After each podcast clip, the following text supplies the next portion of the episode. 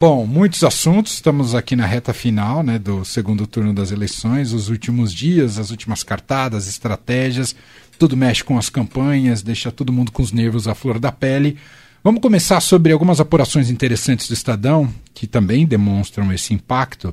Ah, a gente estava falando aqui que as granadas na campanha do Bolsonaro não são só as literais e aquelas é, colocadas pelo Roberto Jefferson. A equipe do Paulo Guedes, quando não o próprio Paulo Guedes, também tem colocado alguns obstáculos para o presidente, não é, Bia? Exatamente, Manuel. É, tem uma reportagem hoje, que foi uma revelação do Estadão, reportagem da Adriana Fernandes, é, sobre uma proposta do time do Guedes de é, retirar a dedução de gastos com educação e saúde do imposto de renda, para compensar aí outros gastos do governo. É, o próprio ministro é, diz, e a Adriana explica isso na matéria, que, enfim, que é uma, uma, um time do Ministério da Economia, que isso ele não aprovaria, não está em discussão, mas o fato é que existe esse estudo elaborado, esse estudo foi trazido a público, agora pelo Estadão, e isso é mais um dos fatores que coloca a campanha do Bolsonaro na defensiva, né? Porque, querendo ou não, isso obriga é, o próprio Paulo Guedes, o próprio Bolsonaro a explicarem se é isso, se não é. É, o é, candidato do PT à presidência, o ex-presidente Lula, já prometeu, uma das promessas de campanha dele é o reajuste da tabela do imposto de renda, por exemplo. É, então, a campanha do PT tem usado muito rapidamente é, informações aí do governo, é, como essa, para explorar politicamente, né? Esse assunto deve é, ir para os programas de TV do PT é, e entra na lista, como a gente já falou, de temas dos últimos dias é, que não ajudam, no mínimo, a campanha do Bolsonaro, incluindo aí na área econômica também. A discussão é, do próprio Ministério da Economia de desindexar o reajuste do salário mínimo e benefício dos aposentados da inflação do ano que passou, ou seja, de novo, fazendo ou não fazendo, obriga o Bolsonaro a se colocar sobre isso, se posicionar sobre isso e dá margem para é, campanha adversária, a campanha do Lula, dizer que vão tentar diminuir o salário mínimo. É, e aí, em outro campo, que não o econômico, mas o econômico beneficia bastante a campanha do PT do Lula, sempre foi o debate que eles quiseram trazer nas eleições e tiveram muita dificuldade até aqui, porque porque ficou muito pautado em questões de costumes, religião, etc.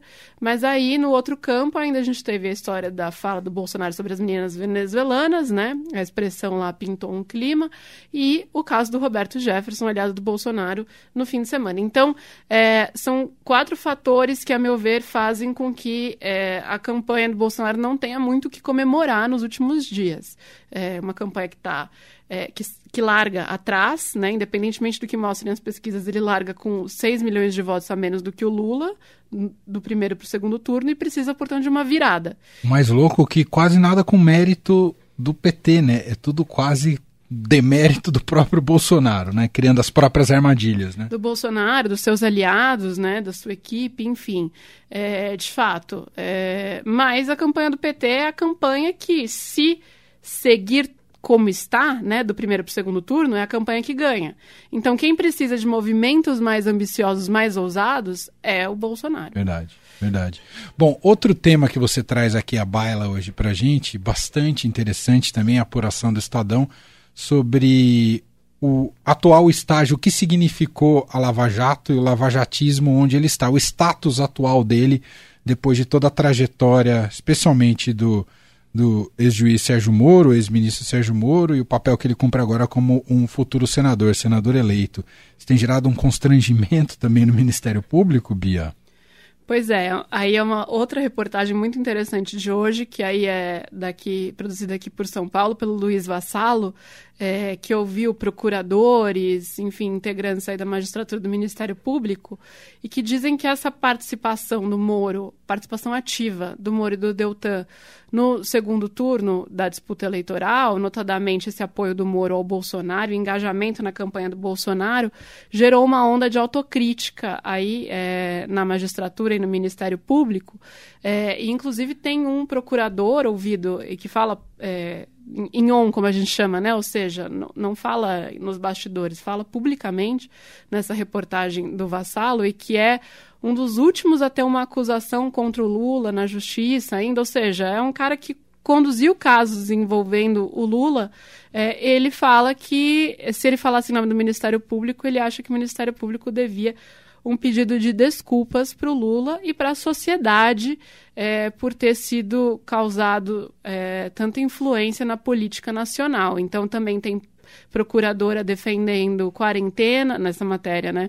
Essa onda de autocrítica gera defesa aí por procuradores de quarentena para membros da magistratura e do Ministério Público para entrarem na política, para, enfim, tentar evitar situações como que a gente viu é, no, nos últimos anos. É muito interessante observar isso também, é, como o que é para ser um grande trunfo da campanha do Bolsonaro pode despertar, inclusive, movimentações institucionais aí, reações institucionais das próprias carreiras é, que defendiam, defenderam muito a Lava Jato, Sim. É, mas que agora vem com outros olhos como tudo isso é, foi usado politicamente. Não há, ele deixa muito claro isso na matéria. Não há críticas é, especificamente sobre a condução dos processos ou é, como o Moro agiu, o Doutor agiram na, no ofício, né, como uhum. procurador e como juiz. Essas críticas, sim, são feitas pelo PT, são feitas por alguns magistrados, alguns advogados, mas, enfim, é, não são é, generalizadas na carreira. Mas o que está, é, digamos assim, mais espraiado agora é essa crítica sobre a atividade política de Deltan e Moro pós-Lava Jato. Por fim, o último tema, último tema que você traz aqui para a gente diz respeito a um documento que o PT e a campanha do, do ex-presidente Lula estaria preparando para afirmar alguns compromissos. Isso tem a ver, eu acho que um, com, a própria, com o próprio tipo de campanha de passar uma visão de frente ampla. É mais um, mais uma carta que está chegando via. e por isso que eu atrasei aqui a entrada, que eu fui atender uma ligação, né? Até o, o emissário minuto, da carta ligou para a Bia. até o último minuto é, apurando aqui, mas é, o PT deve divulgar, a campanha do Lula pensa em divulgar. Tudo no PT é pensa, deve, porque a palavra final é sempre do Lula. É, então ele dá aval para que as coisas sejam feitas e tal, mas, é, enfim, sempre tem que passar por ele no final. Então, mas está se trabalhando para divulgar um documento de compromissos é, da campanha do Lula em várias áreas, inclusive econômico. Não é uma carta de compromissos econômicos, não é uma nova carta aos brasileiros, como 2002. São coisas que ele já falou ao longo da campanha, não há expectativa de que tenha uma grande novidade, mas aí organizados, né, de maneira sucinta, é, para recapitular algumas coisas importantes que ele vem, é, que a campanha acredita que são importantes que ele vem falando, são coisas mais genéricas que vão abranger desde compromissos com é, programação para voltar a valorizar o salário mínimo, até, enfim, pode, pode incluir acenos um pouco mais genéricos, mas que satisfazem, digamos assim, mercado é, e economistas, como compromisso dele de governar com previsibilidade, com credibilidade, né? Então, não tomar medidas da noite para o dia. Vamos ver o que vem, é, mas é, se, for, se for ser divulgado de fato algo, como até esse momento que, eu tô, que a gente está falando é a previsão, pode ser que saia ainda hoje ou amanhã. E me conta uma coisa, tá? O, o passe do, do Meirelles nos bastidores do, tá, tá, subindo ou é ele que está se projetando? É, ontem, no evento é, no, no, Tuca, né, no Teatro da PUC São Paulo, o Meirelles, ex-presidente do Banco Central, estava no palco, assim como o Pércio Arida, né, que é um dos pais aí do Plano Real. É, os dois discursaram, o que é muito simbólico, porque outros economistas mais ligados ao PT estavam na plateia é, e não no palco. Então, isso dá alguns sinais de como. E aí, no palco, com essas figuras ali presentes, com a Simone Tebet do MDB, com a Marina Silva da Rede, o Lula falou que o governo Lula não vai ser um eventual governo Lula 3, não vai ser um governo só do PT, vai ser um governo é, para além do PT.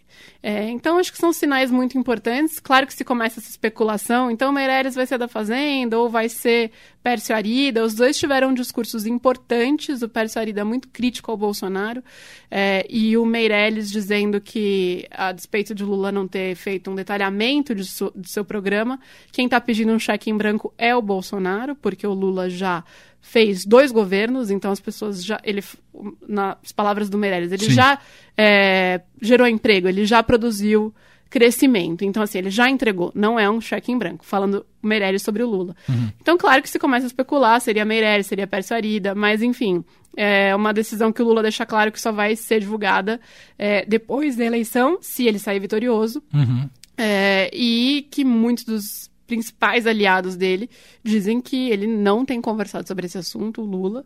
Então, que se ele já decidiu um ministro da Economia, tá na cabeça dele. e muita gente achando que muitas das pessoas conhecem ele há muito tempo, achando inclusive que não, que ele não decidiu, que ele pode ter ideias, é, mas que o Lula, muito pragmático, espera para ver o cenário, né? O cenário se vai ganhar, vai ganhar com quantos por cento, isso significa Entendi. ceder quanto, compor de que maneira.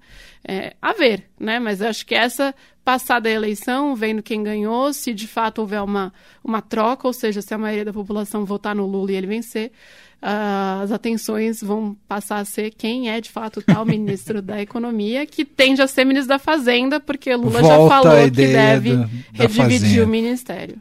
Muito bem. Até porque é uma frente ampla, vai precisar de mais ministérios para acomodar todo mundo que apoiou todo a frente. Todo mundo quer um cargo agora. Fila vai ficar grande.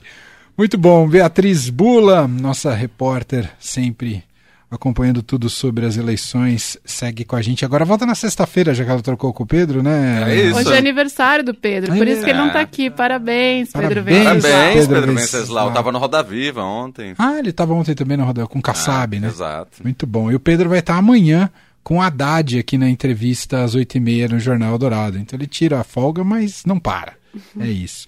Obrigado, Bia. Um beijo para você. Outro, um beijo. até mais.